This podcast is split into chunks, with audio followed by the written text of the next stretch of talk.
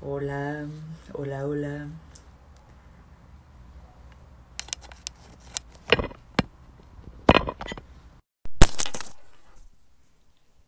Hola, hola, pues aquí estamos. Espero que se conecten para que escuchen sobre la cábala y, eh, y vamos a hablar hoy con David. Eh, David es formador. Estoy tratando de meterme. Estaba yo tratando de meterme y le picaba. También eso para mí es nuevo porque yo lo que hago lo hago por Zoom y lo hago por en, en Instagram, en Facebook. Entonces, la verdad, eh, este, esto del, del, del, Instagram me es difícil, pero pues por aquí nos vamos a ver nosotros. Sí. Y, y bueno, pues te voy a presentar a, a, los que nos estén viendo o siguiendo, pues. Y bueno, pues David, voy a contar también cómo nos encontramos, ¿no? Porque estuvo padre. Sí, eso está padre. Entonces, entonces eh, bueno, pues David Chávez, mi querido David, eh, que es casi italiano, ¿no? por adopción. Pues, pues bueno, él es instructor, es investigador e instructor sobre, y formador también sobre espiritualidad aplicada y no saben cuántas cosas saben padrísimas, me fascina, de hecho, todo lo que he platicado con él, eh, su sabiduría también, su sabiduría interna, personal, pero también la forma de explicar las cosas que son muy lindas. Y bueno, pues vamos a hablar hoy sobre la cábala, voy a contar rápido cómo nos encontramos. Nosotros estamos en un grupo que se llama SOT 22, es un grupo de estudio de cábala del maestro Mario Sabán y eh, formamos varios grupos de acuerdo a los lugares geográficos y las ciudades en las que nos encontramos. Y bueno, pues David también, eh, aunque vive en una parte en Italia, otra parte aquí en Guadalajara, y bueno, pues decidimos junto con Pedro eh, Barbosa que íbamos a formar acá el grupo de Guadalajara para que sea un grupo de estudio y poder transmitir esto que nos ha fascinado, encantado y cambiado la vida, porque a mí hasta en mi consulta, yo doy terapia, la, doy psicoterapia, y bueno, han cambiado la vida también y la perspectiva y la forma de, de ciertas eh, intervenciones ¿no? que, que, uno da. Estoy con los lentes, aunque se ve lo de acá, pero bueno, pues no, no hay pues otra forma. Y hoy vamos a hablar de la psicología, de bueno, de la, más bien de la cábala, cómo la podemos aplicar. Y a ver, aparte también yo creo, David, si podemos como definir eh, qué es, primero, ¿no? Después, qué es, cuáles diferentes eh, estilos hay, porque está la cábala eh, que es teórica, está la cábala aplicada y está la cábala que tiene que ver con meditación.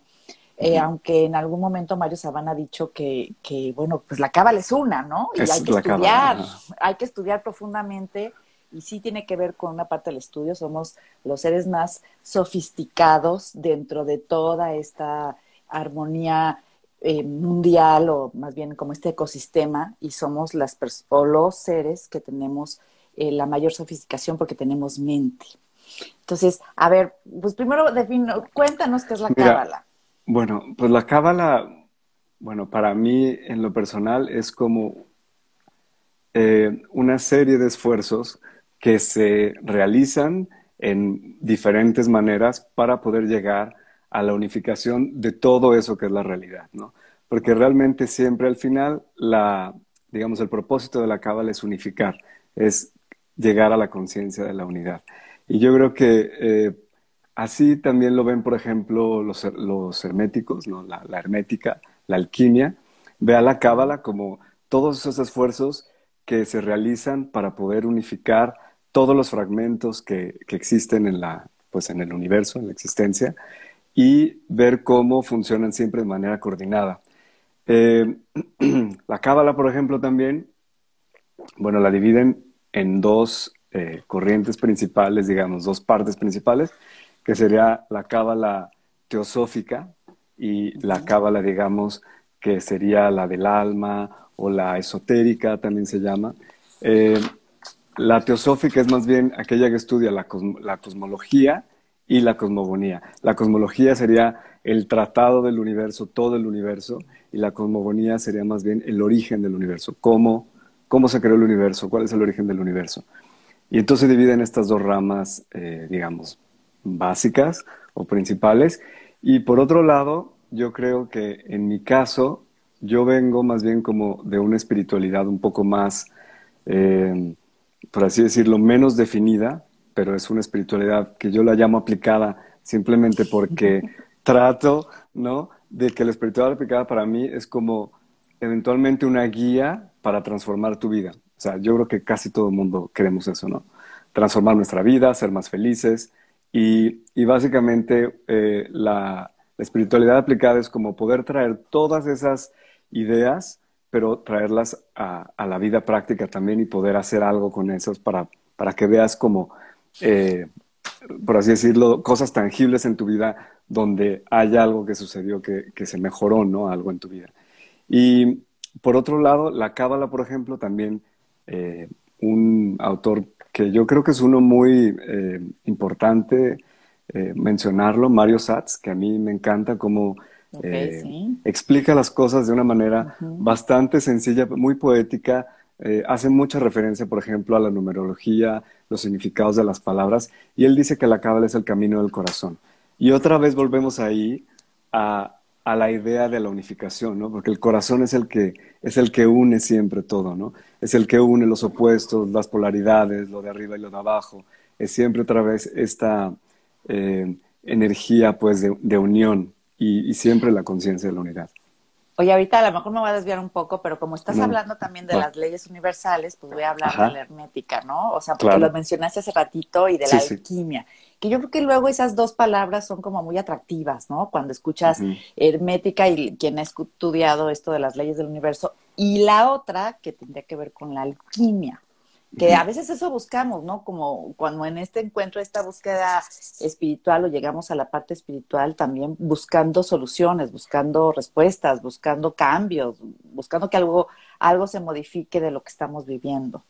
Entonces, a ver, ¿qué es la hermética? Digo, para los que no... Eh, bueno, así como que la hermética, no sé si la puedo definir tal cual es, pero bueno, viene obviamente de, de todo esta, eh, de estos principios de Tot, eh, Hermes y, bueno, estas, ¿cómo se llama? La tabla mm, esmeralda, ¿no? Con toda una serie de principios también explicando, digamos, cómo funciona el universo.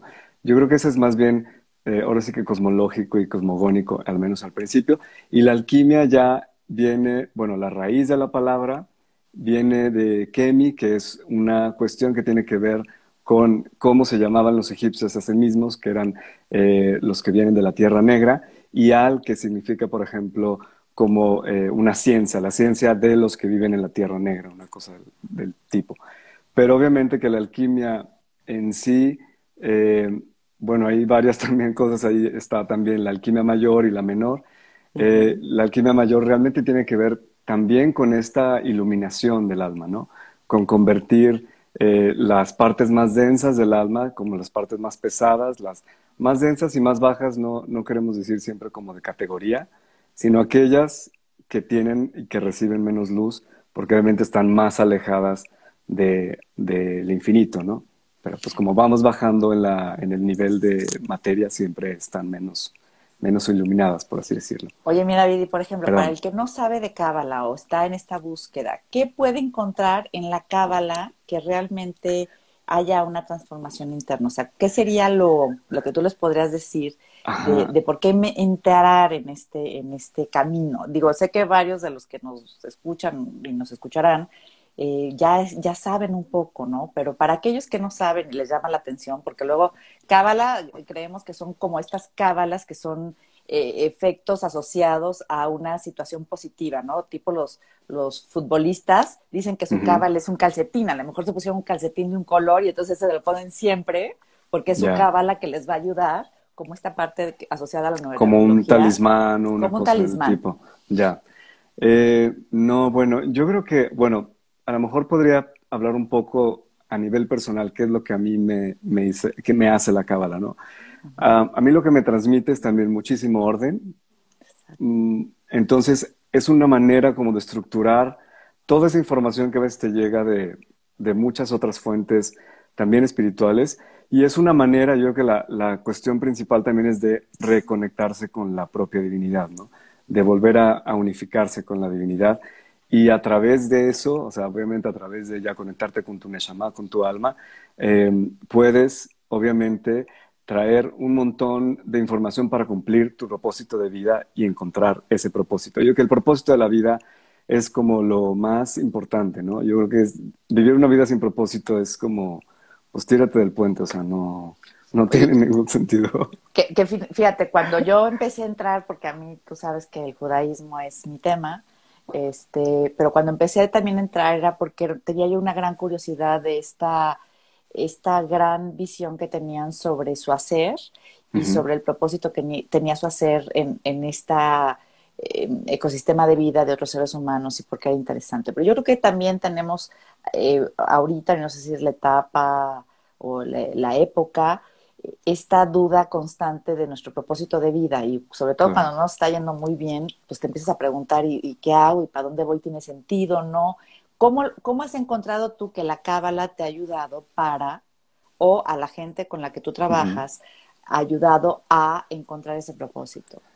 Eh, mira, nomás tocando ahorita el tema que dijiste, o sea, todo lo que está pasando, ¿no? Con la vida venía como con un cierto ritmo y de repente en el 2020 alguien dijo, ¿no? La misma, el uno dijo, ahorita, no, ya no sea, las cosas ya no van a funcionar así.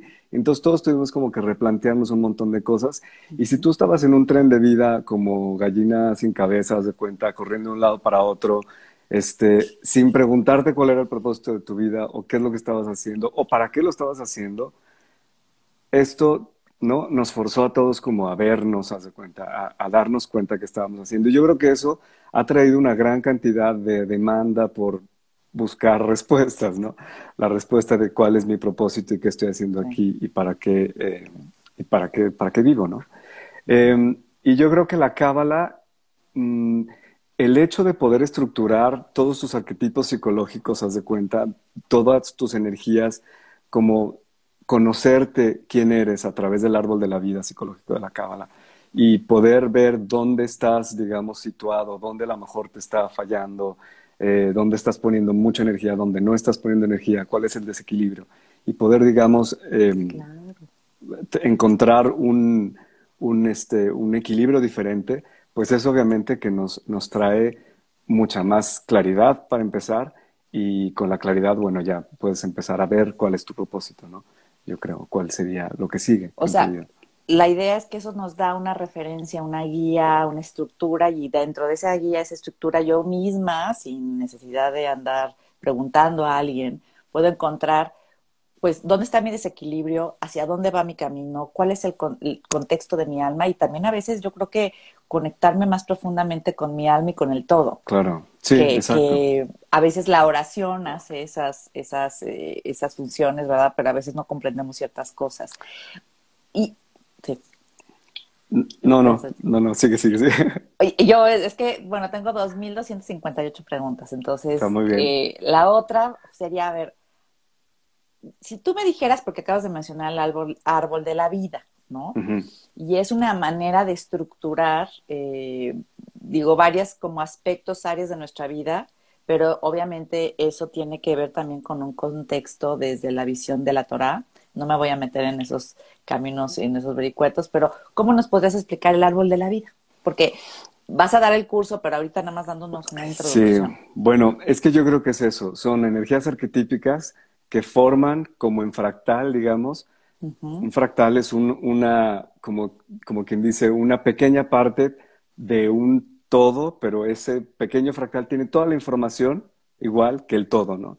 Entonces, este fractal, que sería igual que el árbol de la creación, tiene todas esas energías divididas en estas dimensiones que, digamos, nos ayudan realmente a, como un mapa, ¿no? A colocarnos en ese mapa. Un mapa, un mapa de, nuestros, de nuestras áreas para poder ver dónde estamos en todo ese complejo, digamos, de energías eh, psíquicas, ¿no? Y yo creo que eso es muy importante para poder obviamente conocerse. Yo creo que conocerse a sí mismo es también la clave. O sea, no podemos, no podemos avanzar y saber cuál es mi propósito, conectarme con mi alma, etcétera, si no sé ni quién soy o dónde estoy o de dónde vengo. Y esa es otra cosa que quería mencionar. O sea, el hecho también de, por ejemplo, ¿para qué estudiar la cosmogonía? A mí que me importa la cosmogonía, el origen del universo, si yo estoy viviendo aquí en la Tierra, o sea, a mí que me interesa, ¿no? Pero yo creo que el hecho de saber que soy un fragmento, un fractal de ese universo, me ayuda a comprenderme porque entonces sé que soy un espejo, pues, ¿no? En chiquito, pero es soy una, una, un, sí, un, un fractal de esa misma realidad, digamos, en tamaño omega, ¿no? Ahora, por ejemplo, un poco el concepto sería también que todo este universo infinito y que nosotros formamos una parte de un fractal tiene un propósito también en su, en su totalidad. ¿El propósito cuál sería? Esa es una, muy buena, esa es una, muy buena pregunta. Esa está, esa está buena. Esa está buena. Este, ¿Cuál es el propósito? Bueno, según la Cábala, el propósito de, de, cada fragmento que estamos encarnados en un cuerpo sería el ayudar a revelar más luz, ¿no? El ayudar a revelar en este plano, porque también esa es una consideración. Así hay como dos highlights que yo creo que para mí la, para mí la cábala han como eh, iluminado esta, esta parte y una de ellas es, es el, el, la afirmación, porque en muchas este, espiritualidades, por ejemplo, el cuerpo y la materia está siempre como relegado, ¿no? Está, como disociado, ¿no? Como disociado, ajá, como que como malo. claro, lo material es malo y, lo espiritual es es lo que vale. Whatever. Exactamente. Y Esa es otra de mis preguntas. Sí, eso es, eso es fantástico. Esa iba a ser una de mis preguntas. Ah, pero, pero lo que me encanta de esto es que, eh, o sea, para, para la cábala no. O sea, para la cábala el hecho de estar encarnado eh, tiene una función y la función es que puedes desde este, desde este nivel de conciencia revelar más luz de eso que todavía no está revelado, ¿no? Que es el infinito. Entonces tenemos como para rato, pues, para revelar. Este, y ese es el propósito, yo creo, de, de todos los que estamos aquí en un, en un, cuerpo. Y fíjate, ¿cuál sería la función? Me encantó lo que acabas de decir, porque eventualmente lo iba a preguntar, pero no sabía cómo. Porque desde esa espiritualidad, ¿no? El, el tema de la materia es uno de los temas más importantes, porque entra dentro de la parte de la, de la misma alma. Eh, y al estar dentro de un cuerpo, pues lo material cobra un sentido importantísimo. Y parte de, la experiencia de mi alma tiene que ver con el proceso a través de la materia. Y dentro de la materia existe el deseo, porque siempre hay un deseo, una pregunta, una duda, un llenado, ¿no? Y después un entregar. Pero, ¿cuál sería la perspectiva desde la cábala sobre el deseo? No sobre el apego que hablamos a veces este, dañino, ¿no? Sino sobre el desear. Pues yo creo que el deseo también es como, digamos, el universo se creó a través del deseo, ¿no? El deseo de recibir más luz, el deseo, haz de cuenta que es el que nos hace también poder crear algo nuevo, ¿no? Y a través del deseo, el deseo es como algo que te, que te impulsa obviamente para crear, pero al momento de que tú deseas también estás co-creando con el infinito, ¿no? Y estás revelando a través de ese impulso, de ese deseo, estás revelando también más luz. Eh, y entonces el deseo tiene, tiene una cabida, eh, tiene un papel muy importante en la creación. Y como decías, yo creo que la diferencia, porque por ejemplo cuando escuchas, no sé, el budismo o algunas otras religiones, eh, bueno, la cábala no es una religión, eso sí hay que tenerlo. No, no, es una religión. Eso es una muy buena, sí. un muy buen comentario. Una nota, pues. sí. este, pero las religiones, algunas religiones o tradiciones espirituales del Oriente hacen mucho hincapié sobre el desapegarte del deseo, ¿no? Y yo creo que la diferencia, eh, que yo incluso antes de conocer la cábala ya lo tenía como claro, digamos, al menos dentro de mí, pero la diferencia es simplemente que está bien, no hay que apegarse a lo material en el sentido de que todo esto es transitorio, pero no significa que no lo desees y que no lo uses y que no le, le des su función, ¿no? Que le des el valor justo. El valor justo de algo no es, o sea, el valor justo de lo material obviamente es que te sirve, pues, no sé, la silla para sentarte, la mesa para comer o para escribir, el teléfono para poder hacer estas... Eh, Ahora, también el deseo de algo en la vida es un precursor también para la toma de conciencia de muchas cosas. O sea, yo no me puedo pasar la vida meditando, digo, y no estoy, no es una crítica, cada quien tiene su aspecto, pero a mí también me hizo sonido, me hizo, me dio como una sensación de certeza al pensar, bueno, pues es que no puedo vivir la vida eh, meditando. Ahora, ¿por qué razón estoy aquí? Si fuera un alma en la realidad nada más y meramente alma, para estar conectada en la totalidad todo el día, pues bueno, lo entendería, pero tiene que tener una función el que yo tengo un cuerpo. Y, y fíjate, la otra que te, que te, que te preguntaba, a ver si no me, mm. si, no la, empiezas a hacer las es, ¿cuál sería la función de revelar la luz? Yo creo que esa es, la función del viaje de regreso y no sé si me van a entender con esto, pero yo creo que la función de revelar más luz es simplemente que el universo cuando se expandió, no, digamos, el universo cuando se contrajo, creó un espacio y un tiempo para poderse revelar de otro modo porque antes todo, todo era infinito, ¿no? Cuando finalmente ya no había infinito y había un poco de espacio y se pudo, pudo volver a entrar y se pudo crear, digamos, el universo, en ese momento eh, digamos que hubo una parte de la luz que se quedó como escondida, digamos, ¿no? Como encapsulada en lo que se dice las clipas eh, o las cáscaras, ¿no? En el universo. Cuando eso se escondió, pues obviamente que eh, hay un, todo un proceso para que esa luz se vuelva a revelar y eso es lo que estamos haciendo, es como volverla a revelar para volver a, digamos, a, la unidad. Hay una frase de Mario Saban que me encanta, que me dan escalofríos cuando lo pienso, pero me encanta al mismo tiempo porque dice que, y no me acuerdo si es de él o de, alguno, de algún cabalista, pero decía algo así como que cuando todos regresemos a la unidad, tú y yo y todo el mundo seremos solamente un sueño en la conciencia del infinito. Y eso se me hace como tremendo porque pone todo en perspectiva, ¿no? O sea, pone mi vida, mis preocupaciones y mis tarugadas, así como decir, bueno, ¿y qué te estás preocupando si eres simplemente un sueño, no? O sea, al final...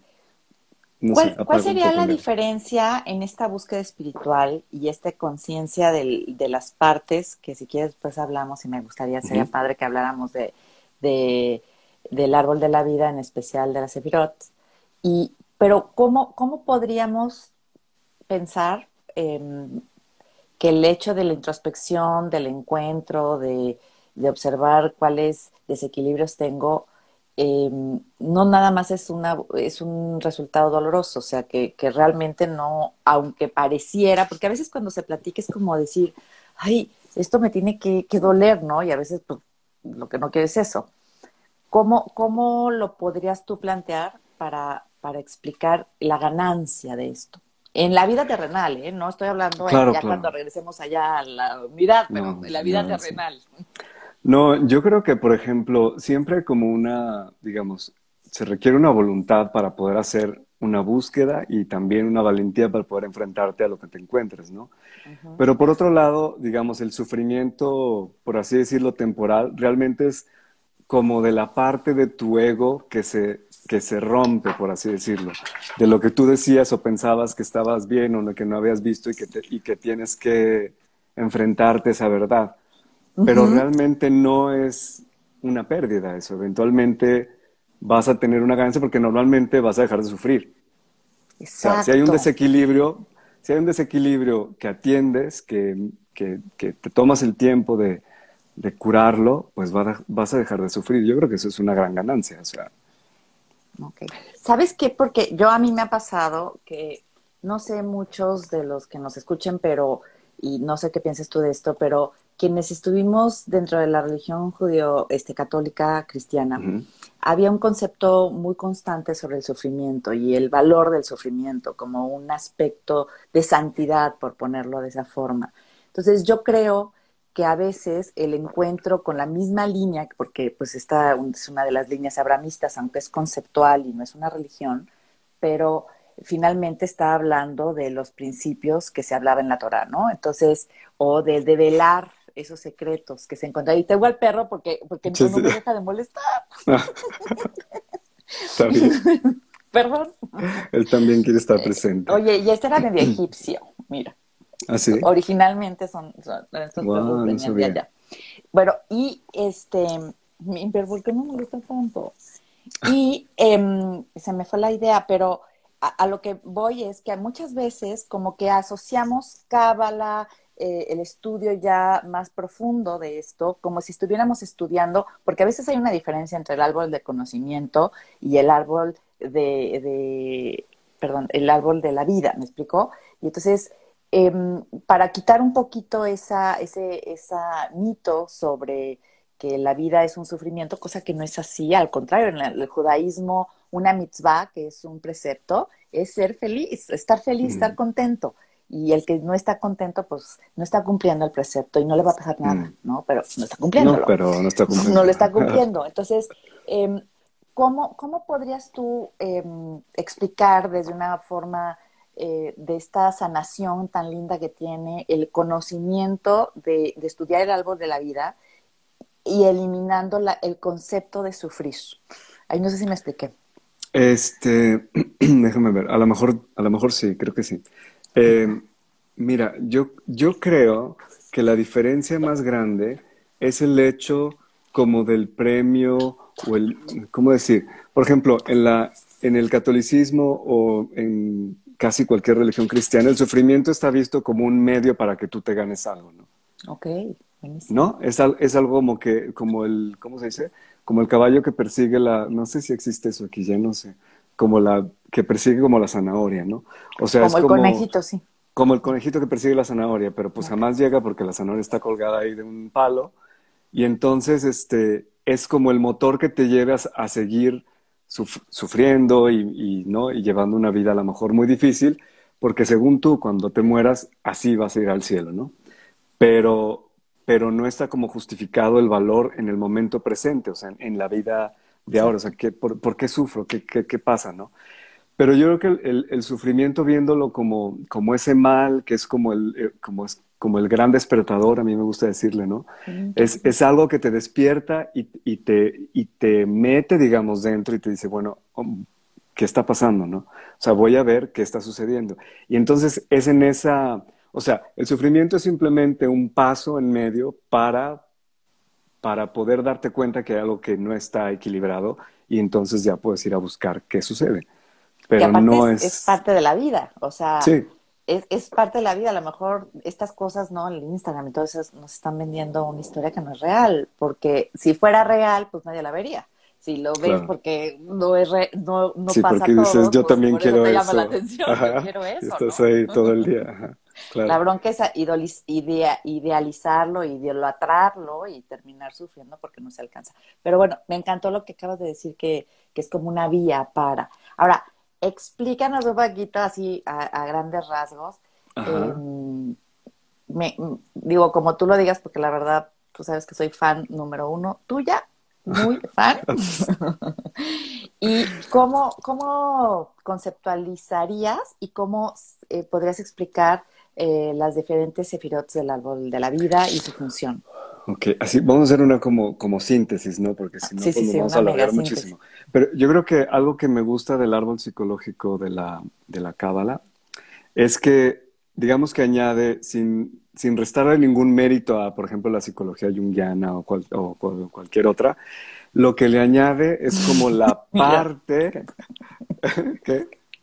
La psicología ya no se acaba, no le No, no, no, no. No, por eso digo, sin, sin, quitarle nada, es como que le añade un, un estrato de, eh, de trascendencia, ¿no? Porque nos conecta también con la parte que está fuera del, del tiempo y el espacio, que, forma parte de nuestra alma. Y esa es la parte yo creo que tiene como tanta relevancia para mí, al menos porque, porque no había yo encontrado una, una, una psicología, por así decirlo, una mística donde pudieras hablar de, de los aspectos, digamos, psicológicos, pero también del alma y, y sin ningún problema. Puedes subir, bajar, entrar y, y, nadie, o sea, es como parte del asunto y es este muy... Eh, integrado en, esa realidad ¿no? de las Sefirot. Entonces, las Sefirot están compuestas obviamente por, por, energía, por Kli, que sería una vasija, un contenedor, por así decirlo, y por otro lado... ¿Qué serían las Sefirot? Ah, las Sefirot serían las dimensiones, perdón, las dimensiones en las cuales está dividida este árbol de la vida que explica, como quien dice, como, como un blueprint de, de, nuestro, de nuestra psicología, ¿no? Eh, y entonces, cada, cada sefirá eh, es un contenedor y al mismo tiempo contiene, pero al mismo tiempo obviamente eh, da, por así decirlo, energía. Entonces siempre como este intercambio entre, entre cada dimensión hay un intercambio de, de, dar y de recibir energía y cada una de estas dimensiones representan, digamos, una esfera, un aspecto de nuestra vida. Eh, y obviamente la, las sefirot también eh, pueden estar o eh, desequilibradas por ausencia de energía o por exceso de energía, o porque recibo mucha energía o porque no recibo energía o porque no doy esa energía, ¿no? Puede ser que eh, esa energía llegue a mí, y energía estoy hablando de energía igual a información, o sea, también eso hay que a lo mejor aclararlo, o sea, yo creo que la energía es información y bueno, podemos ponerle cualquier nombre, otro. Este, y en la estructura de, esta, del árbol de la vida hay 10 dimensiones. En estas 10 dimensiones tenemos básicamente eh, tres columnas. La columna de la derecha, que sería la columna del lado masculino, la del centro, y que sería la del conocimiento, del equilibrio, y tenemos también la de la izquierda, que sería la, femenina. Eh, también, por ejemplo, tenemos eh, triadas, ¿no? Pero bueno, eso es ya más complicado, digo, es más este, específico. Pero a lo mejor nada más explicando los niveles, ¿no? Los niveles, sí. Por ejemplo, tenemos tres triadas superiores que se conectan básicamente con el alma, las intermedias, que más bien son, eh, yo diría que son como las interiores, y tenemos las inferiores, que sería ya realmente como, como, como entre la expresión, ¿no? La expresión y ya también el mundo de la acción. O sea, es como algo ya más externo. Son las exteriores, las que, las que te expresas, con las que te expresas, digamos, en el mundo. En el mundo material, pues, en, el, mundo de la materia. exacto. O sea, lo que, lo que ya ves, pues, manifestado de algún modo. Y al último también eh, ponen a Malhut, que sería el reino, que ya sería el mundo como de la acción, ya realmente la materia pura y pues dura. Sí. Así como pura, pura, y dura. Ahora, yo he escuchado que hay gente que, piensa, lo acabas de mencionar, ¿no? Pero ya hablando de los niveles que, ahorita mencionaste, de estas dimensiones o, o sefirots, cuando em, el trabajo es ir subiendo o es un baile. Eh, ¿Es ir subiendo o es un baile? sí, fíjate, esta pregunta la he escuchado mucho, porque se piensa que como la, la parte más eh, material es Malhut y la parte más, eh, más elevada es Keter, a la cual no tendremos acceso en este mundo material porque nos quemamos, pero tenemos esa, esa conexión, ¿no? Por ahí con otra Sefirot que es cercana a, y es parte de nuestra sabiduría, bla, bla, bla. Entonces, eh, muchas veces se cree, para los que han visto el árbol de la vida, se cree que entonces yo voy subiendo y no es más bien que es un baile, o sea, voy trabajando ah, como una, voy, subo, bajo, nunca me quedo del todo arriba porque si no termino este, loco, loco, termino loco ya en el mundo acá de, de, la espiritualidad absoluta, porque eso también a veces pasa. No sé si has visto tú que en ciertas eh, corrientes, manejos, a veces la, la, espiritualidad es excesiva, ¿no? Todo es espiritualidad, todo es energía, todo es un... Y pareciera que el orden de la materia eh, no se toma en cuenta, o la mente, por ejemplo. Sí, la, mente, que rige muchas veces, ¿no? Sí, o la mente, y es como todo lo que veo, lo que percibo, no con mis sentidos físicos, pero todo lo extrasensorial, por así decirlo. ¿no? ¿Cuál sería la finalidad última? Ya nos dijiste que es, bueno, que el alma regrese a, a esta totalidad, a este infinito nuevamente, pero en esta vida material porque no es que en una sola vida quizás yo pueda llegar a hacerlo, ¿no? Digo, no creo que nadie lo haya hecho. Pues no, pues no, yo tampoco creo. Pero, pero bueno, cabe decir que sí se cree que existen eh, otras vidas, o sea, también es un concepto donde el alma también puede, va caminando por ciertos eh, espacios y regresa, ¿no? Para hablar como de esta reencarnación, por ponerle. Sí, claro. Entonces, Pero mi, mi, pregunta sería, por ejemplo, en este momento de mi día de hoy, yo, Gaby Ruiz, ¿qué voy a obtener o qué obtendría en este presente, aparte de mi paz, de conocerme un poco más? También, ¿qué obtendría con este camino de estudio? Mm, Digo, ya dije la paz, que es muy importante. ¿verdad? Sí, la, pues la paz, la paz es muy importante. Yo, yo creo que otra vez vuelvo al propósito. O sea, yo digo que descubrir nuestro propósito a través de ese autoconocimiento es, es muy importante, porque entonces le da sentido también a, a mucho de lo que hemos percibido, a lo mejor como sufrimiento, y a lo mejor nos damos cuenta que hemos, a veces te das cuenta que has sufrido nada más porque te dio la gana, básicamente, ¿no? Este, y entonces eso también puede ayudar. Ahora, sí creo yo que es, como lo dijiste bien, es subir, bajar y, y seguir moviéndote ahí, o sea, nunca es subir y quedarte arriba. O sea, subir, subir por información, recoger esa información, bajar, integrarla a tu vida, volverla volver a subir y volver a bajar. Y, y, yo creo que esos son periodos, digo, cada quien se conocerá. Eh, después se puede incluso estudiar hasta astrología junto con esto. y te das cuenta que hay, seguramente hay periodos donde yo podría decir que casi son a lo mejor hasta lunares, ¿no? O sea, eh, donde realmente hay como una como un crescendo de, de, conciencia, donde vas como recabando información, trayendo información, y luego bajas y, empiezas como a integrar esa, información dentro de tu psique, ¿no?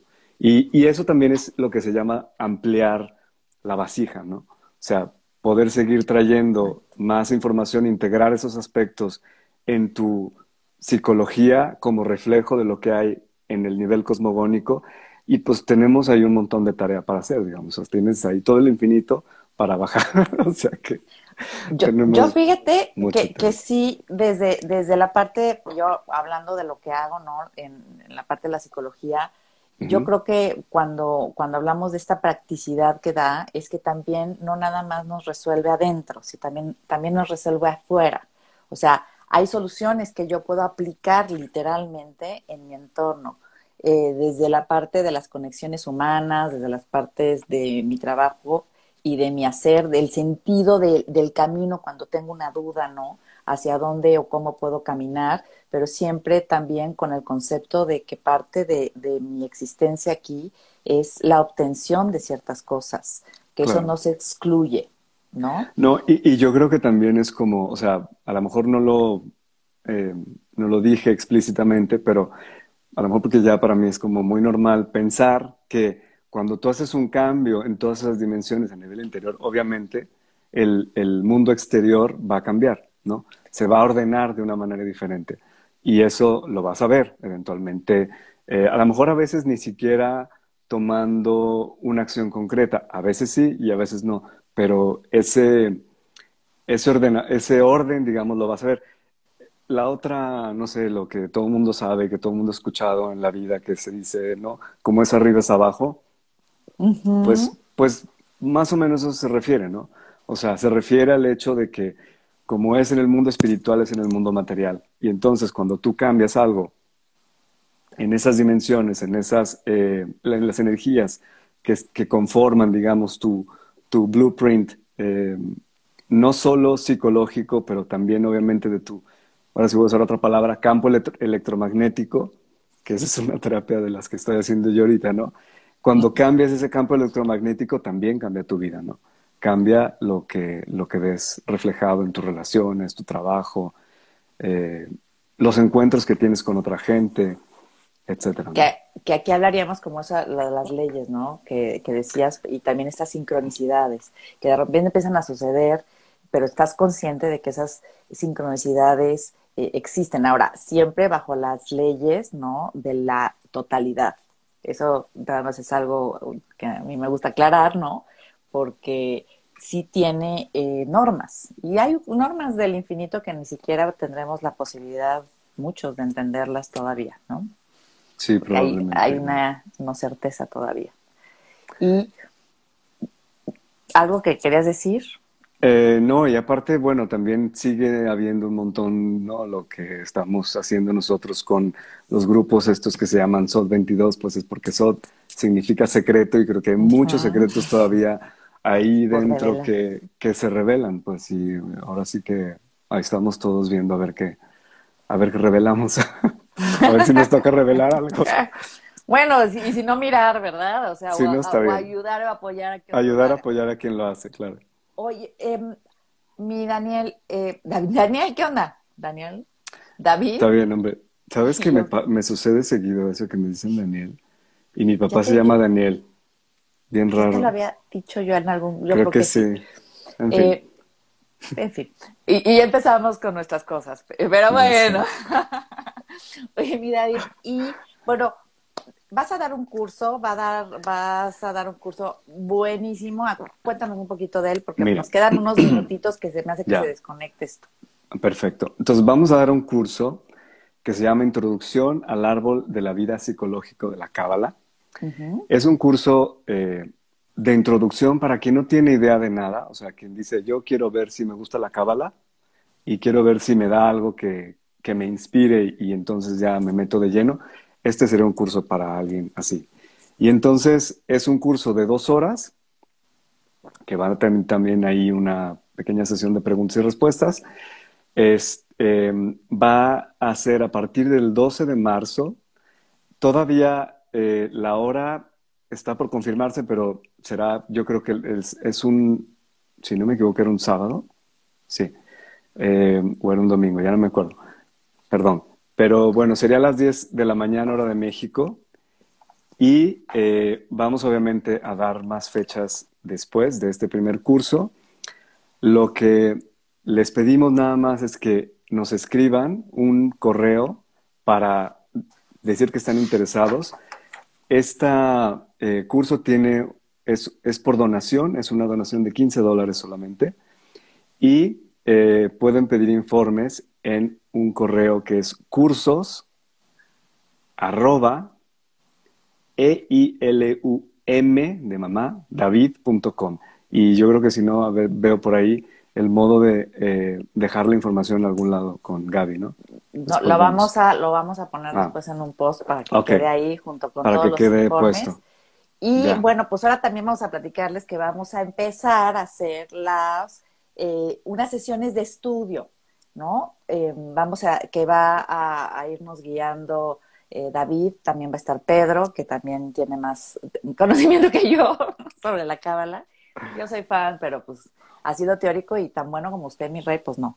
Pero, vamos a abrir unos cursos, unos grupos de estudio que serán en, a mediados de marzo, eso se los vamos a ir avisando.